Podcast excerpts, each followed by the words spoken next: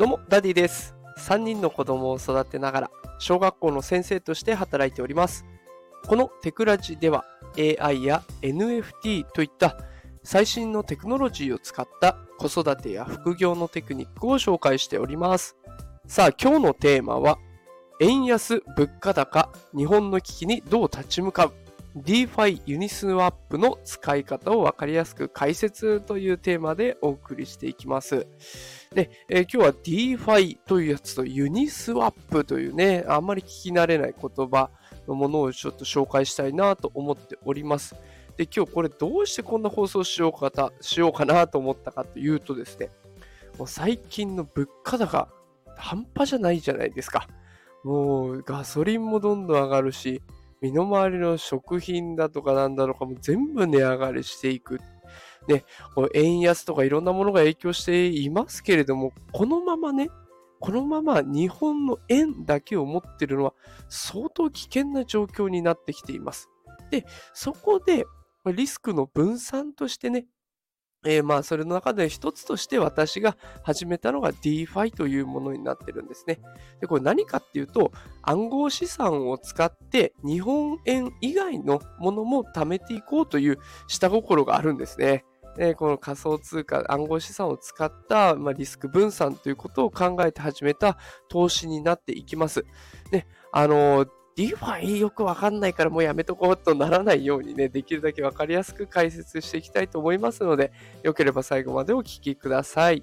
さあ、それでは、えー早速本題といきたいところなんですが、まずは前提条件として、これ貯金をすることについて話をしていこうと思います。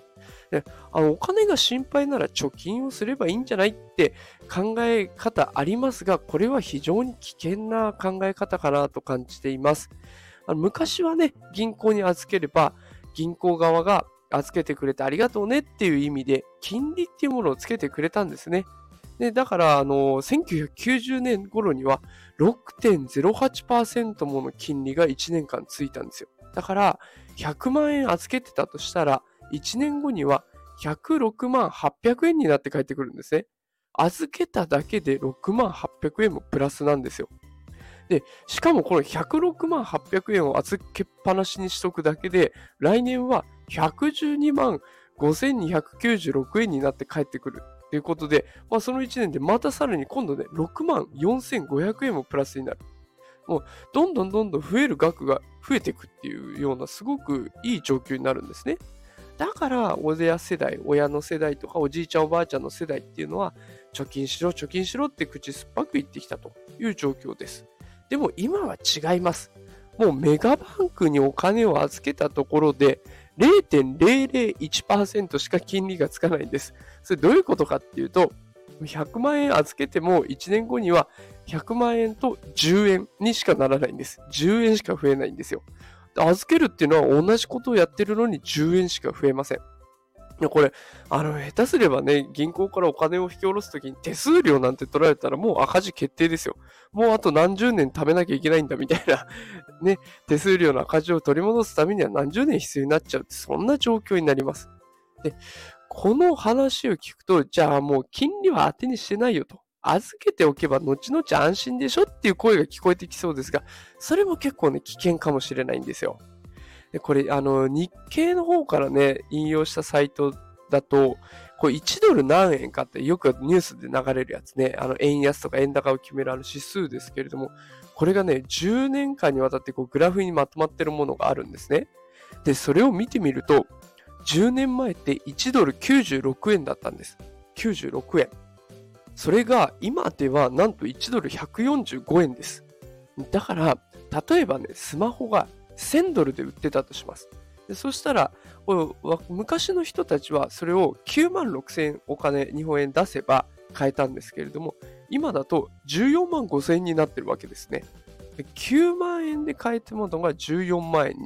になってしまうということで、もう10万円預けていたら昔はスマホが買えたんです。で、10万円を昔預けていた人はそれで買えたのが、そのまま預けっぱなしにしてるだけなのに、今だと買えないっていう状況になっちゃうんですね。だから同じ10万円なのに価値が下がってるっていうことになるんですよ。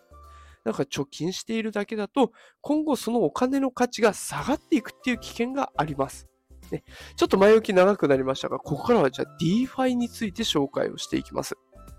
この DeFi って何かっていうと、みんなで運営する銀行みたいな感じですね。普通の銀行って私たちがそこに通って銀行からお金を下ろすとかお金を預けるとかっていうことをしてでそのお金は銀行が管理してくれてるじゃないですか。ででも DeFi はその逆です。管理する中心人物がいないんですね。みんながお金をこう預けたりとか貸したりして、で、そこをまた他のユーザー、利用者さんがお金を買ったりとか、借りたりとかっていう風にして、みんなのお金をみんなで回していくっていうサービスになってるんですね。で、だからそこにできるだけ多く預けた人っていうのはみんなを助けたことになるからそこで報酬が発生する。そういう仕組みが整えられてるんですね。だから預けるだけで報酬が発生する。さっきの銀行と同じような感じなんです。で、えー、ただ管理する人がいるかいないか、それだけの違いなのに、やっぱり管理者がいない分ね、システムを好きなように変えられるんですね。DeFi って言っても使い方がいろいろあって、代表的なのが5つあるんですね。一応読み上げますね。なんかもう難しい言葉が並んじゃうんです。DEX、レンディングプラットフォーム、デリバティブ取引、クラウドファンディング、ギャンブル、ね。あよくわかるのは、クラウドファンディングとギャンブルぐらいかなっていう感じですよね。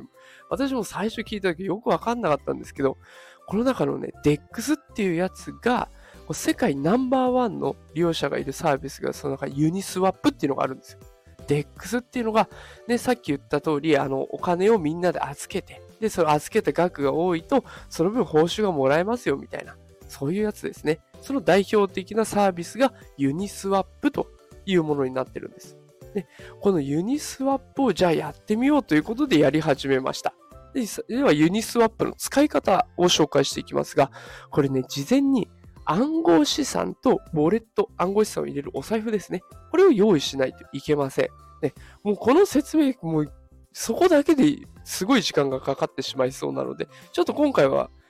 あの、しませんが、暗号資産とウォレット、これやっぱりね、持っておくだけで NFT が買えたりとか、これからの情報もね、あの、ちょっと感度が高くなるというか、情報キャッチの感度高くなりますので、ぜひね、あの、お試しください。もしね、あの、やっぱり聞きたいなとか知りたいなっていう方いらっしゃいましたら、私もね、できるだけ丁寧に解説した放送を作りたいと思いますので、もしご要望あったら教えてください。では、えー、 Uniswap の方に話を戻しますね。 Uniswap ですが、結構ね、このウォレットまで設定してしまえば簡単なんですね。 Uniswap の公式サイトを開いていきます。で、あの、Google 翻訳でね、日本語に直していくともう内容もよくわかるので、そこからアプリを起動するっていうところを選んでクリックして、始めましょうっていうのが出てくるので、それをクリックしていく。で、最初ね、手順としてはお金を変えないといけないんですね。あの、お金を預けるために2種類のお金が必要になってきて、1種類は結構代表的なお金でね、あの日本でも購入できるものがあったりするんですよ。でももう1種類がなかなか手に入らないやつで、そこをお金を両替する必要があるんですね。お金を両替するのをスワップというんですけど、スワップをしていきます。で、そうするとお金が手元に複数の種類手に入るので、それを支払っていくわけですね。で、支払うときもそのお金が2つとも同じ金額になるようにして預けることになっていくということで、先ほどゲットしたお金と、もともと持ってるお金と、2種類のお金をそこのプールと呼ばれる場所に貯めていく。ね、お金を支払っていくということで、で、その時もね、詳細決めることができて、もう誰かがね、このお金借りたいなって言った時の手数料を自分で決めることができたりとか、で、あと、自分も預ける金額を調整できたりとかね、いろいろできます。で、最後、それを承認していけば完成ということで、まあ、これが後々ね、報酬がもらえるんだろうなと思って始めておりますが、まだね、やっぱりあの、ちょっと詐欺の件数とかもあったりするので、とりあえず少額から今始めています。全然事故しても構わないような金額、本当に少額から始めていますが、まあ、よ、後々ね、これがよく回ってくるようだったら、もう少し金額を上げて、えー、報酬を得たいなと思っています。さあ、ということで今日は DeFi と Uniswap というものを紹介させていただきました。まあ、前提としてね、やっぱりこのまま貯金だけだとまずいよっていうところから話を始めましたが、まあ、振り返ってみると銀行っていうのと真逆のサービスの DeFi なんですね。で、DeFi の中でもお金を預けるだけで利益が出るユニスワップというものに挑戦してみませんかというお話でございました。さあ、ということで今日もね、長い時間聞いてくださってありがとうございました。もしこの放送が気に入っていただけた方はね、いいねとかフォローしてくれると嬉しいです。毎日夕方5時に放送しておりますので、ぜひまた聞きに来てください。それでは今日も最後まで聞いてくださってありがとうございました。働くパパ、ママを応援するダディがお送りしました。それではまた明日お会いしましょう。さよなら。